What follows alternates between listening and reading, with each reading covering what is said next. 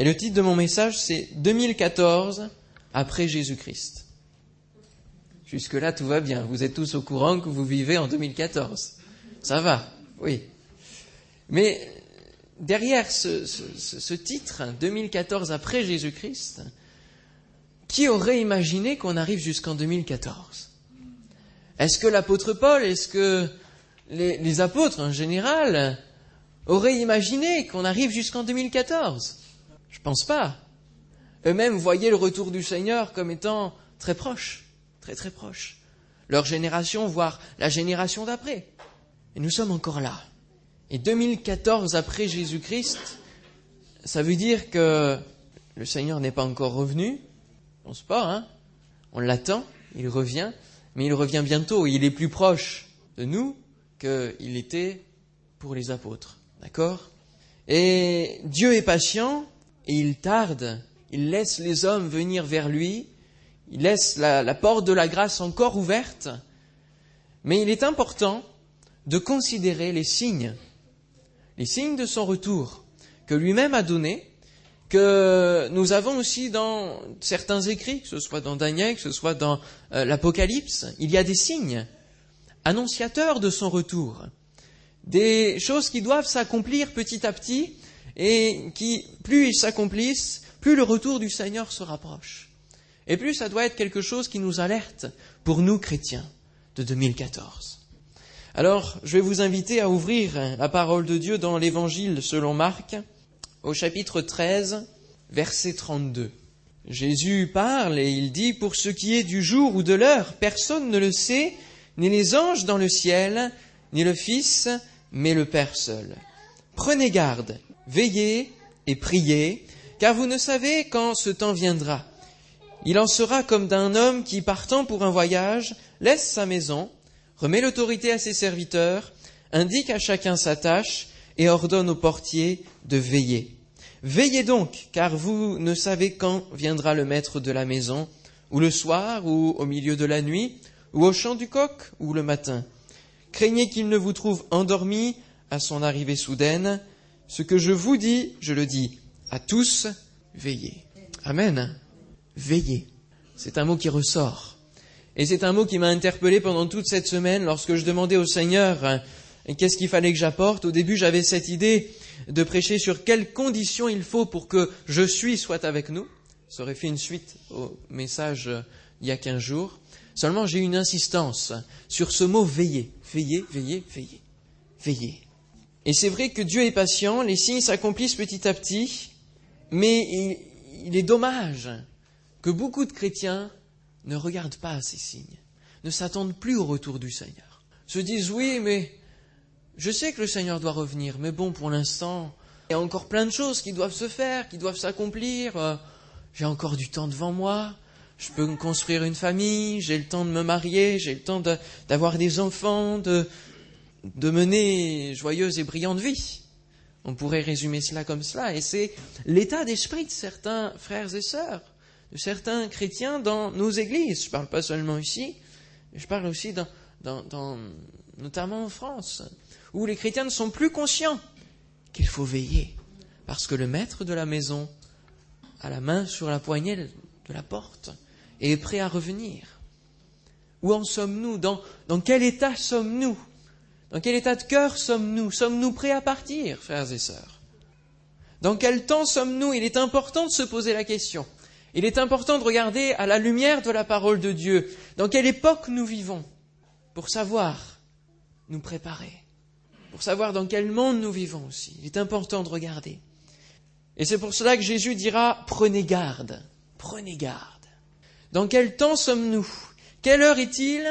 À l'horloge du Seigneur Nous savons bien que notre temps n'est pas la même considération que son temps à lui, puisqu'il est éternel. Nous, nous sommes conditionnés avec des minutes, des secondes, des heures, des mois, des jours. Nous avons tout un calendrier, nous sommes conditionnés dans une notion de temps mais lui, son temps n'est pas le même. Et son horloge n'est pas le même, la même. Et on sait bien, la parole le dit, pour lui, un jour est comme mille ans, et mille ans sont comme un jour. C'est pour cela qu'il faut prendre garde, parce que il peut venir soudainement. Pourquoi? Parce que mille ans pour nous, pour lui, il va le réduire en un jour. Alors les signes qui peuvent s'accomplir en mille ans, voyez, ça peut vite passer et nous surprendre, nous surprendre, venir soudainement, parce que son temps n'est pas le même. Alors quelle heure est-il à l'horloge de Dieu? Dans la parole de Dieu, il nous est parlé aussi des ouvriers de la... De quelle heure? La dernière, la onzième heure. La onzième heure, la dernière heure. Alors sommes-nous à onze heures, à, l'horloge de Dieu, sachant que minuit est le symbole de sa venue? Ou sommes-nous plus près de minuit moins cinq, par là? Je pense qu'on est dans, dans, arrivé dans cette heure-là.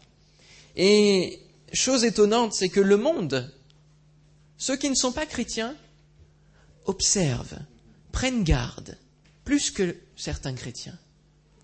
Savez-vous qu'il existe une horloge du monde, une horloge de la fin du monde, qui a été mise en place à la suite de la guerre froide?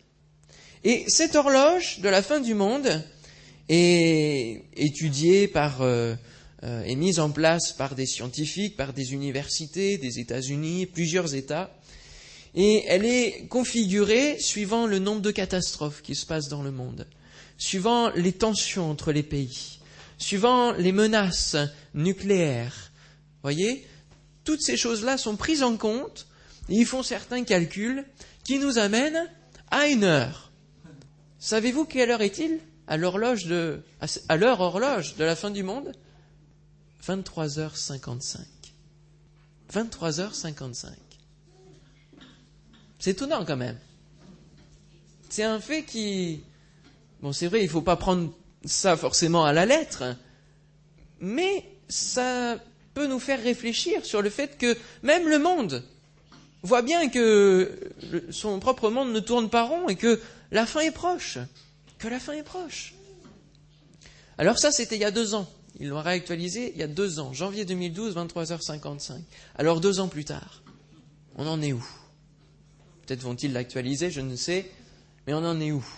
Et à la lumière de la parole de Dieu, c'est beaucoup plus important, nous devrions, nous aussi, savoir à quelle heure nous sommes, dans quel temps nous sommes et nous vivons. Amen. C'est important. Ils observent, ils observent. Et avant ce texte que nous avons lu, Jésus va décrire justement tous ces signes. Et on va en lire ensemble un petit peu, pour savoir et, comparer avec notre monde aujourd'hui. Alors prenons le début de ce chapitre 13, où Jésus va annoncer quelques signes de la fin du monde. Lorsque Jésus sortit du temple, le premier verset, un des disciples lui dit, Maître, regarde, quelle pierre et quelle construction. En parlant du temple, Jésus lui dit, Vois-tu ces grandes constructions, il ne restera pas pierre sur pierre qui ne soit renversée. Il s'assit sur la montagne des Oliviers en face du temple, et Pierre, Jacques et Jean et André lui firent en particulier cette question. Dis-nous, quand cela arrivera-t-il et à quel signe connaîtra-t-on que toutes ces choses vont s'accomplir? Jésus se mit alors à leur dire, Prenez garde que personne ne vous séduise, car plusieurs viendront sous mon nom, disant C'est moi, et ils séduiront beaucoup de gens. Quand vous entendrez parler de guerre et de bruit de guerre, ne soyez pas troublés, car il faut que ces choses arrivent. Mais cela ne sera pas encore la fin. Une nation s'élèvera contre une nation et un royaume contre un royaume. Il y aura des tremblements de terre en divers lieux. Il y aura des famines. Ce ne sera que le commencement des douleurs. Prenez garde à vous-même.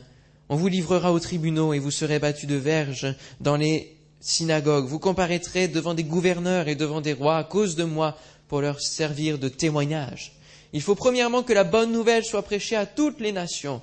Quand on vous emmènera pour vous livrer, ne vous inquiétez pas d'avance de ce que vous aurez à dire, mais dites ce qui vous sera donné à l'heure même, car ce n'est pas vous qui parlerez, mais l'Esprit Saint. Amen. On s'arrête là déjà et on regarde. Les disciples regardaient les pierres du temple, tout cela, et Jésus va leur dire, il ne restera pas pierre sur pierre qui ne soit renversée. Alors les disciples vont dire, mais dis-nous quand, ça, ça va, ça va se produire, juste ça, finalement. Puis Jésus va partir sur tous, les signes finalement, de toute l'humanité, la suite de l'humanité. Il va, il va dévoiler un panorama des signes qui vont aller jusqu'à la fin du monde, de ce monde. Et la première chose, lorsqu'il dit il ne restera pas pierre sur pierre qui ne soit renversée, cela s'est produit de manière exacte. Lorsque euh, Titus, en 70 après Jésus-Christ, a, fait brûler euh, toutes choses dans, dans, Jérusalem, tout cela, le temple a été mis à mal, et puis euh, les, les, Romains en fait l'ont fait, et puis ils ont accusé les chrétiens, voyez. Et il n'est pas resté pierre sur pierre qui ne soit renversée. Ça ne veut pas dire que les pierres sont tombées toutes, elles sont toutes tombées mais elles ont été toutes renversées. Pourquoi? Parce qu'à l'intérieur, il y avait des, trésors, il y avait de l'or, il y avait des choses. Et les Romains ont tout, ont tout retourné, pierre par pierre, exactement comme le texte l'a dit. C'est les archéologues qui le disent. Et les archéologues confirment petit à petit le passé. C'est une bonne chose. Mais nous devons regarder à notre avenir et aux signes qui s'accomplissent présentement. Amen. Alors il dira ensuite, qu'il y a beaucoup de gens qui vont venir sous le nom de Jésus. Et combien d'énergumènes, excusez-moi l'expression, de phénomènes qui ont emmené des, foules de gens parce qu'ils se disaient être la réincarnation de Jésus, etc. Et encore, euh, il y a peu, hein, sur Internet, j'ai vu, il y en a un qui se fait passer pour, pour Jésus, tout cela. Mais, mais il y a des gens qui y croient, il y a des gens qui foncent dans tout cela. Faisons attention, nous ne sommes pas à l'abri de séduction plus sournoise encore. Ensuite, il dit, il y aura des guerres et des bruits de guerre. Cela, ça concerne de nombreux siècles de guerre dans partout le monde. Il dira, il faut que ces choses arrivent, mais ça ne sera pas encore la fin. Une nation s'élèvera contre une nation, un royaume contre un royaume, il y aura des tremblements de terre en divers lieux, il y aura des famines. Alors on se dit, oui, mais tout ça, comment savoir que c'est la fin? Parce que des tremblements de terre, il y en a tout le temps. Des famines, sur Terre, il y en a toujours une constante. Dans un pays, il y en a toujours. Alors, Jésus emploiera aussi ces mots, ce ne sera que le commencement des douleurs. Et cela nous fait penser à cette image, une femme qui a des douleurs parce qu'elle est enceinte. Voyez, c'est le commencement des douleurs. Et de la même manière, les scientifiques disent que le rythme des tremblements de terre, le rythme des catastrophes naturelles, des catastrophes humaines va croissant. Et il y en a de plus en plus, comme les contractions. De la même manière. Il faut y prendre garde. Il faut observer. Il faut regarder les signes. Il faut lire la parole de Dieu. Se tenir au courant. Lire un petit peu ce que les scientifiques disent par rapport à la parole de Dieu, disent par rapport à l'évolution du monde, à l'avancement du monde. Parce que ça nous aide. Voyez Ça va de plus en plus vite, de plus en plus vite, jusqu'à ce que la fin arrive, jusqu'à ce que ce monde soit fini. Prenez garde à vous-même. On vous livrera aux tribunaux, cela nous concerne. Le peuple chrétien va être mis à mal. Et combien de pays aujourd'hui persécutent les chrétiens? Mercredi dernier, l'index mondial de persécution est sorti. Euh, sur Paris, il a été dévoilé, et la Corée du Nord est toujours le premier persécuteur des chrétiens. Il y a plus de 50 pays où le niveau de tension sur les chrétiens, de pression sur les chrétiens, de persécution, de, mise à mort des chrétiens est fort. 50 pays. Sur euh, combien de pays? On en a plus de 200 à peu près, 250. Vous voyez? 300 pays. 50 pays plus les autres, hein, qui mettent des menaces plus ou moins fortes, hein, plus ou moins sournoises. Mais cela arrive, cela se renforce. Regardez même dans notre pays, petit à petit, même si la liberté est prônée, l'égalité, la démocratie, regardez toutes les lois qui viennent nous conditionner. La laïcité qui vient nous conditionner. Tu as le droit de croire, mais t'en parles pas. Eh oui. C'est cela. Tu as le droit de croire, mais t'en parles pas. Pas de prosélytisme, rien du tout. On est conditionné. Et puis tout ce qu'on va obliger d'inculquer à nos enfants dans les écoles. Je le dis et je le répète, et je pense que le Seigneur a mis sur moi le fait de veiller parce que, voyez la théorie du genre. Le jour, je posais la question pour savoir combien de personnes savaient ce que c'était. Et je pose la question ce matin, qui sait ce qu'est la théorie du genre? Trois personnes. Ça, ça va être enseigné normalement à la rentrée qui vient, en 2014, à vos enfants. On va leur dire qu'ils ont le droit de choisir leur sexualité. Et qu'on ne naît pas ni homme ni femme, mais on choisit. Et que le, sexe, les organes physiques ne définissent rien. La dépravation, la déconstruction des valeurs bibliques, tout cela va être inculqué. Et il faut être au courant, il faut être alerté pour pouvoir éduquer à notre tour les enfants et dire ce que vous avez entendu, faites attention là. Papa et maman croient en ça, croient en la parole de Dieu. Et vous avez, et vous allez de plus en plus avoir un devoir d'éducation et d'enseignement vis-à-vis de ce que l'école va dire. Il y a un signe dans la parole de Dieu, dans l'Apocalypse, parce qu'il y a beaucoup de signes aussi. Apocalypse 13, verset 16. Ouvrons ensemble Apocalypse 13, verset 16. Parce qu'il ne faut pas regarder seulement à ce qu'a dit Jésus, il y a d'autres signes encore ailleurs. Des choses peut-être plus compliquées, mais si vous lisez l'Apocalypse et que vous ne comprenez pas, n'hésitez pas, je vous l'ai dit, mon bureau est ouvert, mon mail est ouvert, et je peux répondre, venez nous voir, nous trouver, je ne comprends pas ce texte, etc. On aura peut-être l'occasion aussi le vendredi soir de l'étudier. Apocalypse 13, 16, et elle fit que tous, alors on parle de la bête dans elle, et elle fit que tous, petits et grands, riches et pauvres, libres et esclaves, reçoivent une marque sur leur main droite et sur leur front. C'est la fameuse marque de la bête. Alors il y a eu des tas de spéculations sur ce que pouvait être cette marque, vous voyez, hein, le chiffre 666, tout cela. Mais il est important de regarder où doit se mettre la marque sur la main droite et sur le front. Tiens, il n'y a pas longtemps, j'ai entendu parler qu'aux États-Unis, M. Barack Obama avait fait voter et valider avec tout le conseil, bien entendu, qui l'entoure, que les dossiers médicaux, parce que vous savez, il a remis tout ça en place aux États-Unis. Bon, il a fait de bonnes choses. Mais les dossiers médicaux allaient petit à petit se mettre sur une puce, et que cette puce-là allait être mise soit sur la main droite, parce que le meilleur c'est au poignet de la main droite, ou sur le front. Tiens. Et puis ça ne concerne pas que les dossiers médicaux. Parce que petit à petit, on va rajouter des choses, puis vous pourrez être suivi comme euh, et contrôlé, manipulé, suivi. Vous n'aurez plus de, liberté, de, on vous, on vous suivra partout où vous irez. La technologie GPS et Internet est tellement développée maintenant que ce sera très facile. Quelle position tiendrez-vous lorsque on vous obligera de la mettre? Il faut qu'on y réfléchisse, frères et sœurs. Parce que ça arrive. Que faire? Dire oui, dire non? Je pense qu'il y a une position à tenir là. Il y, a, quelque chose à faire. D'accord? Alors, je ne pense pas que les manifestations vont changer grand-chose. Ça n'arrive pas encore, mais ça va venir tout doucement. Mais il faut veiller, il faut prendre garde, il faut observer. Il ne faut pas être endormi, frères et sœurs. Amen. Soyons comme les fils d'Issachar les fils d'Issachar, ils avaient l'intelligence des temps pour savoir ce que devait faire Israël. Deux cents chefs et tous leurs frères sous leurs ordres. Ils avaient l'intelligence des temps.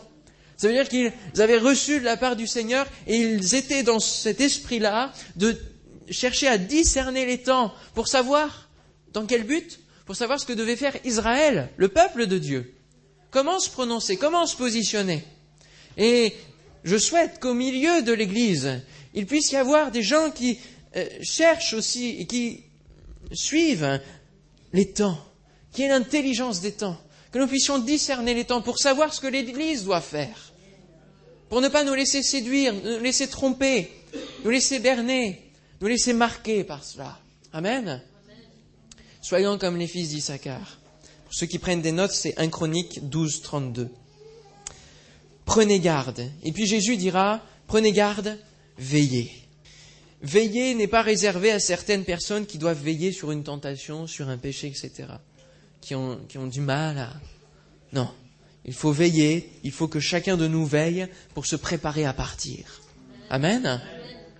Maintenant que nous savons dans quel temps nous sommes et que nous ne sommes pas loin du retour du Seigneur, eh bien il faut se préparer à partir. Nous sommes sur terre, mais il faut préparer les bagages, frères et sœurs. Il faut veiller. Comme la parabole. Est-ce que vous connaissez une parabole qui parle de cela? Je ne vais pas tout vous dire. les vierges, tout à fait, les folles et puis les sages. Hein? Les folles, en fait, c'est tout simplement celles qui n'ont pas considéré les temps dans lesquels ils étaient. C'est pas parce qu'elles avaient un problème au cerveau, hein. C'est juste parce qu'elles n'ont pas discerné les temps dans lesquels elles étaient.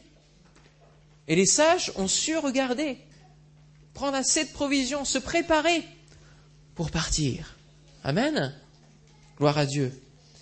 Alors il faut veiller, veiller sur soi. Parce que les vierges sages avaient de l'huile, il faut veiller sur soi, sur nous-mêmes.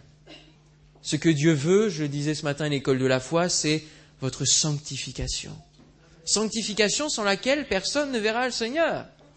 C'est important. Et, le symbole de l'huile, on dit que c'est le Saint-Esprit. Mais je pense que c'est plus aussi la sanctification. Ça va avec. Hein, c'est le Saint-Esprit qui va opérer en nous la transformation, mais il faut que nous, nous voulions, et il faut que nous, nous veillons sur nous.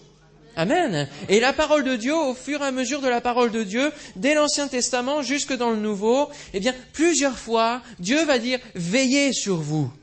Veillez sur vous, Deutéronome 4, 23, afin de ne point mettre en oubli l'alliance que l'Éternel votre Dieu a traitée avec vous, et de ne point vous faire d'image taillée de représentation quelconque que l'Éternel ton Dieu t'ait défendu. Combien de fois le peuple d'Israël s'est fourvoyé en repartant vers l'idolâtrie? Combien de fois n'ont-ils pas veillé? N'ont-ils ont oublié l'alliance que Dieu avait fait avec eux? Et combien de fois les chrétiens, combien de fois nous pouvons oublier l'engagement que nous avons pris envers le Seigneur? Et combien de fois nous pouvons faire des choses mauvaises? Nous nous fourvoyons presque volontairement dans des choses mauvaises, oubliant l'engagement que nous avons scellé avec Dieu lors de notre conversion, rappelé en public lors du baptême.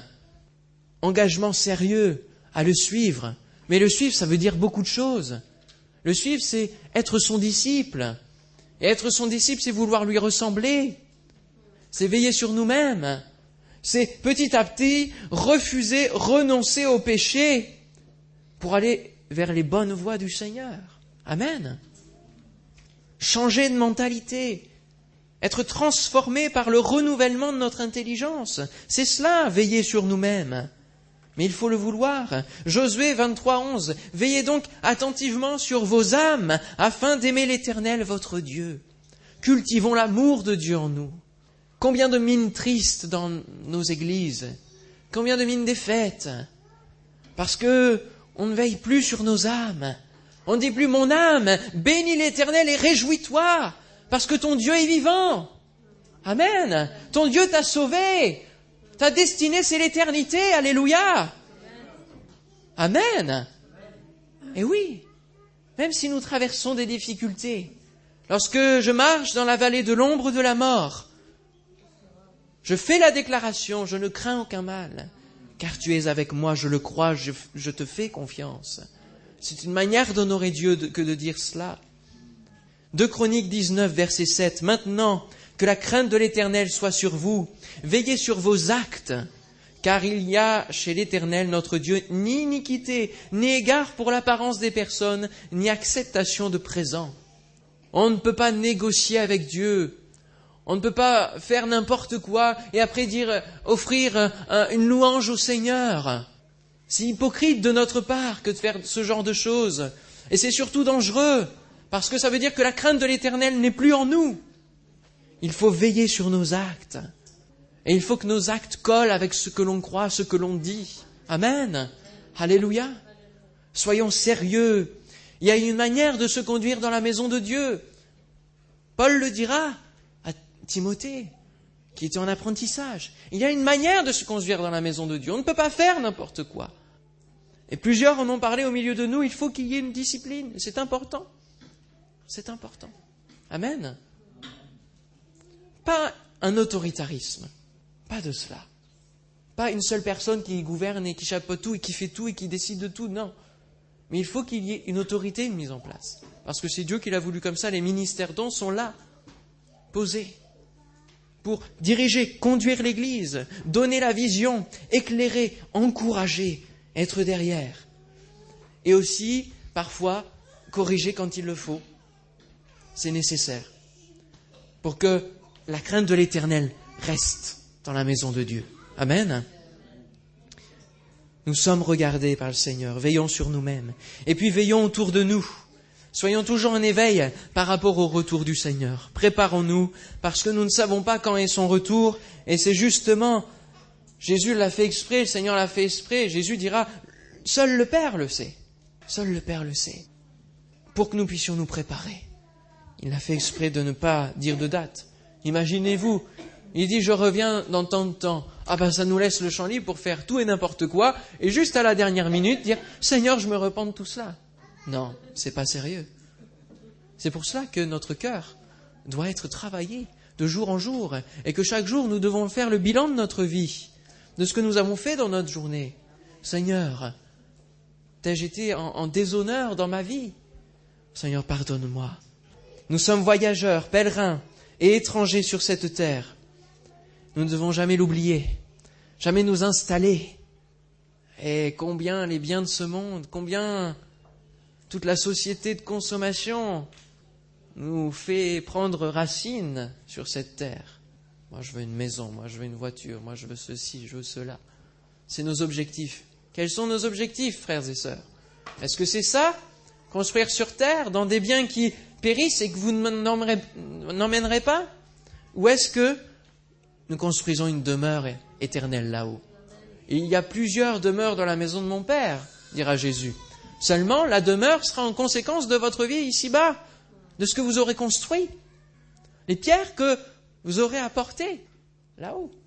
Alors vous aurez une maison plus ou moins médiocre, peut-être. Hein? Quelqu'un parlait d'un strapontin. Et qu'un strapontin lui suffirait. pour l'éternité, je crois qu'au bout d'un moment, c'est pas très agréable quand même. Hein. Préparons notre demeure là-haut. Veillons autour de nous.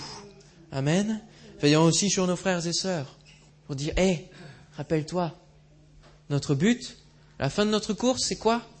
C'est de remporter le prix de la vocation céleste en Jésus-Christ. Amen. Nous sommes des sentinelles et les porte-paroles du Seigneur. Et comme nous savons discerner maintenant les, les, signes des temps, nous devons et nous avons pour devoir de prévenir ceux qui ne savent rien, ceux qui croient mener leur vie comme ils veulent et qui ont la destinée éternelle, mais en enfer. Nous avons ce devoir. Nous sommes les porte-paroles. Et notamment au travers des dons spirituels, il faut aussi écouter les dons spirituels lorsque c'est Jésus qui parle et qui dit Je reviens bientôt. Amen. Parce que depuis quelque temps, ça, a été Je reviens, puis je reviens bientôt. Je suis à la porte. Ça se fait de plus en plus précis, de plus en plus proche de nous. Voyez? Il précise sa pensée, il précise son message. Ce n'est pas anodin. Prenez garde veiller et prier. Le fait de veiller ne nous arrête pas dans nos activités avec Dieu et dans notre marche avec lui dans ce monde ici-bas sur cette terre. Nous pouvons être conscients des temps dans lesquels nous sommes et continuer à vivre notre marche avec Dieu. D'accord? Avoir une vision pour l'Assemblée, pour l'Église, avoir des projets. Et tout cela en étant conscient que si le Seigneur revient, c'est la première chose, c'est la priorité. Et nous vivons autrement, dans l'attente du retour du Seigneur. Vivez-vous chaque jour dans l'attente du retour du Seigneur? Comment voulez-vous que nous soyons éclairés si nous ne prions pas? Comment voulez-vous que notre Église avance si nous ne prions pas? Jésus met cette importance de veiller et de prier. Et on va voir qu'il y a une conséquence lorsque nous manquons de prière dans notre vision spirituelle, dans notre marche avec Dieu, si nous n'avons pas cette dimension de prière, eh bien, nous allons marcher d'échec en échec, en tout cas chaotiquement, dans notre vie avec Dieu. Nous avons vu Marc 13, peut-être 2013, et puis Marc 14 maintenant. Allons dans Marc 14, où Jésus va répéter le fait de veiller et prier. Dans un moment très important le concernant, il s'agit de la croix. Juste avant la croix. Dans le jardin de Gethsemane, Jésus va être là avec ses disciples il va y avoir un moment extrêmement important qui doit nous faire tirer des leçons pour notre vie. Marc, chapitre 14, verset 32 aussi. 32. Ils allèrent ensuite dans un lieu appelé Gethsemane et Jésus dit à ses disciples, Asseyez-vous ici pendant que je prierai. Il prit avec lui Pierre, Jacques et Jean, et il commença à éprouver de la frayeur et des angoisses. Il leur dit, Mon âme est triste jusqu'à la mort, restez ici et, et, veillez. D'accord? Donc, il y a l'ensemble des disciples. Il prend Pierre, Jacques et Jean, ceux qu'il a pris le plus souvent, il les amène plus près, il leur dit veillez. Et puis lui, il va aller s'approcher. Puis ayant fait quelques pas en avant, il se jeta contre terre et pria que s'il était possible, cette heure s'éloigne de lui. Vous voyez, il y a toujours la dimension de l'heure qui est là. D'accord? Il disait, Abba Père, que toutes choses te sont possibles, éloigne de moi cette coupe, toutefois, non pas ce que je veux, mais ce que tu veux. Et il, vint vers les disciples qu'il trouva endormis, et il dit à Pierre, Simon, tu dors, tu n'as pu veiller une heure. Veillez et priez afin que vous ne tombiez pas en tentation. L'esprit est bien disposé, mais la chair est faible. Il s'éloigna de nouveau et fit la même prière. Il revint et les trouva encore endormis, car leurs yeux étaient appesantis. Ils ne surent que lui répondre. Il revint pour la troisième fois et leur dit, Dormez maintenant et reposez de vous, c'est assez. L'heure est venue. Voici le Fils de l'homme est livré aux mains des pécheurs. Levez-vous, allons, voici celui qui me livre s'approche. Et un jour, Jésus dira, l'heure est venue. Je reviens, l'heure est venue. Levez-vous. Mais il attend aussi que nous soyons déjà debout. Amen. Quelle leçon nous pouvons retirer de ce passage? Pourquoi c'était important pour Jésus que ses disciples veillent et prient Pourquoi? Pourquoi c'était important pour Jésus de prier?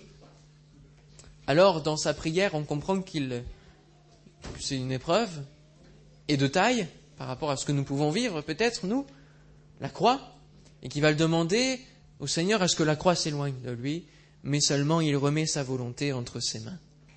Mais c'était important pour Jésus de veiller et de prier pour se préparer à cette épreuve. Et c'était important pour Jésus que les disciples veillent et prient avec lui pour que eux aussi soient préparés à cette épreuve. Seulement, les disciples se sont endormis.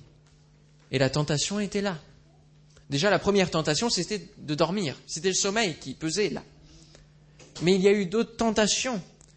La chair est faible. Et si nous ne prions pas face aux épreuves que nous allons rencontrer dans notre vie chrétienne, pour toute épreuve, si nous ne prions pas, nous ne serons pas préparés à la traverser. Et nous la traverserons en réagissant selon la chair. D'accord? Et c'est ce qui s'est passé.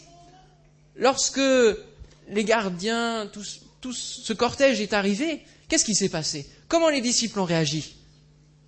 Parce qu'ils n'étaient pas préparés dans la prière pour cette épreuve, alors ils ont eu la tentation pour l'un de couper une oreille, il a réagi charnellement, on va tous les trucider, de renier Christ, de sauver sa peau, il y en a même un, il est parti tout nu, la tentation d'abandonner son maître. Et au verset 50, Jésus s'est retrouvé tout seul. Et tous tous l'abandonnèrent. Tous l'abandonnèrent. C'est pour cela que souvent les épreuves font que les chrétiens abandonnent la foi. Parce qu'ils ne veillent pas, parce qu'ils ne prient pas. C'est pour cela que la prière est importante.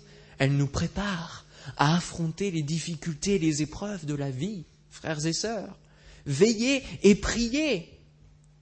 C'est primordial, surtout comme je l'ai dit, face aux signes qui vont arriver. Ce pas des choses faciles qui vont nous arriver, parce qu'on va les vivre aussi, jusqu'à ce que le Seigneur revienne. Il faut être préparé. Il faut prier pour savoir comment nous positionner. Il faut prier. Il revint et les trouva encore endormis, car leurs yeux étaient appesantis. Ils ne surent que lui répondre. Que répondrons-nous au Seigneur lorsqu'il reviendra? Serons-nous dans la confusion parce que nous n'aurons pas veillé, nous n'aurons pas pris le temps de prier? Nous aurons été accaparés par les choses de ce monde parce que finalement l'amour qui est dans notre cœur est plus porté sur ces choses que sur Dieu? Que répondrons-nous devant Dieu lorsqu'il nous demandera pourquoi la France n'est pas sauvée? Pourquoi nous ne sommes que 0,9% de chrétiens évangéliques, tout confondu Que répondrons-nous, frères et sœurs? Serons-nous debout, la tête haute, ou serons-nous dans la confusion? Que répondrons-nous devant Dieu lorsqu'il nous demandera pourquoi nous avons vécu dans cet environnement sans rien faire? Alors que nous détenons une autorité, un pouvoir que personne n'a, la puissance du Saint-Esprit En conclusion, j'aimerais lire avec vous dans Éphésiens chapitre 5, versets 15 à 17.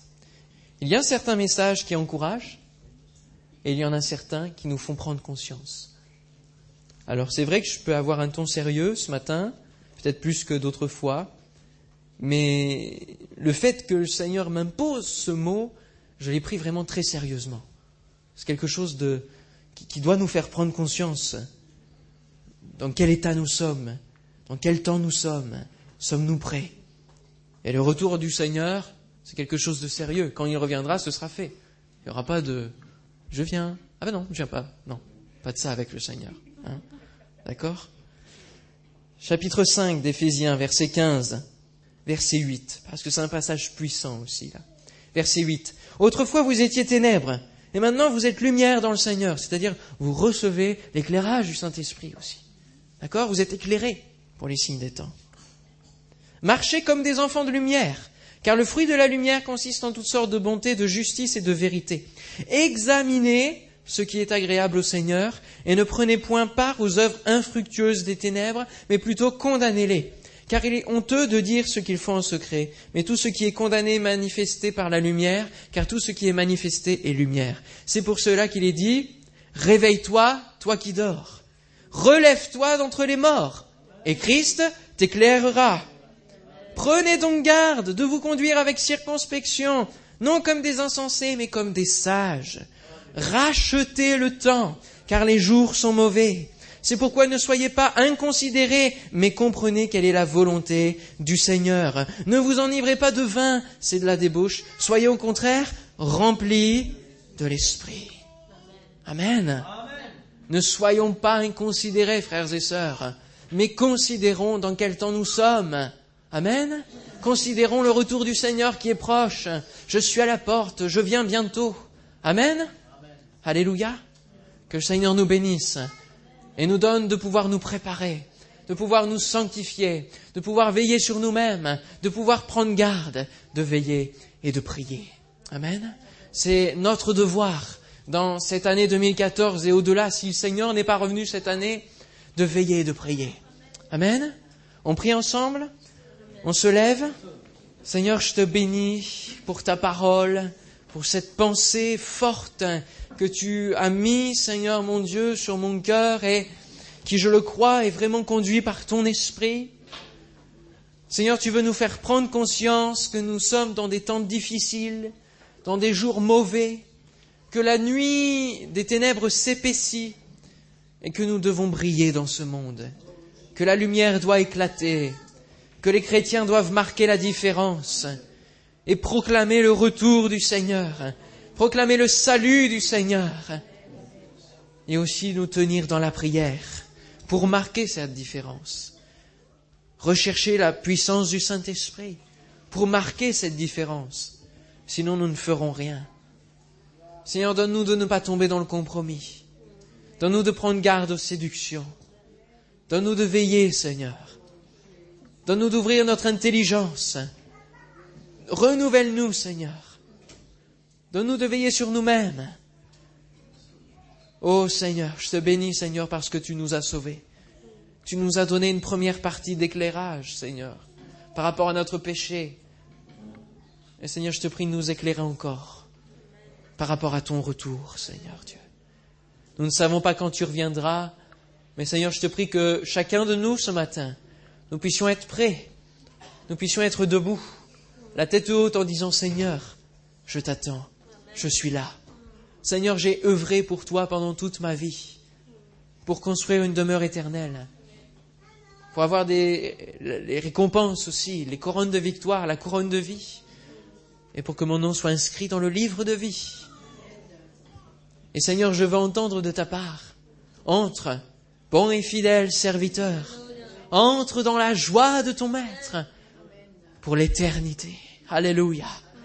Dans le nom de Jésus-Christ, mort pour nous sur la croix, pour nous accorder le salut, mais ressuscité et glorifié, régnant dans le ciel, sur la terre et ayant tout pouvoir, et nous cohéritiers de Christ. Alléluia.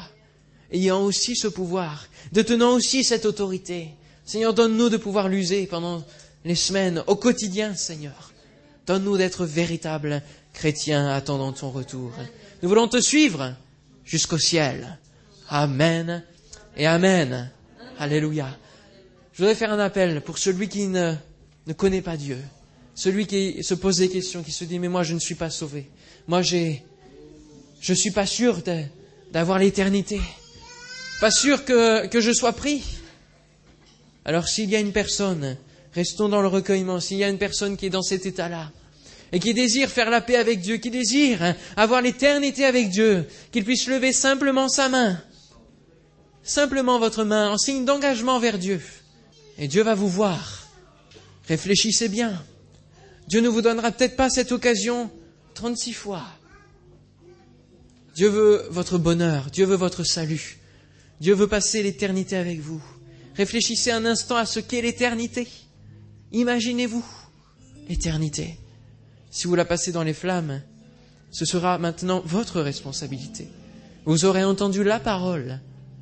Et c'est votre choix, votre responsabilité de choisir Christ ou votre vie sans Dieu. Seigneur, je te prie pour ceux qui ont fait ce choix ce matin de te suivre, de faire la paix avec toi. Seigneur, pose ta main sur eux. Et sur ceux qui n'ont peut-être pas encore fait ce choix, Seigneur, travaille leur cœur par ton esprit. Au nom de Jésus. Merci, Seigneur, pour tout ce que tu vas faire pour eux. Seigneur, donne-leur de s'accrocher à toi. Dans le nom de Jésus. Amen. Merci, Père. Amen. Alléluia. Amen. Gloire à Dieu.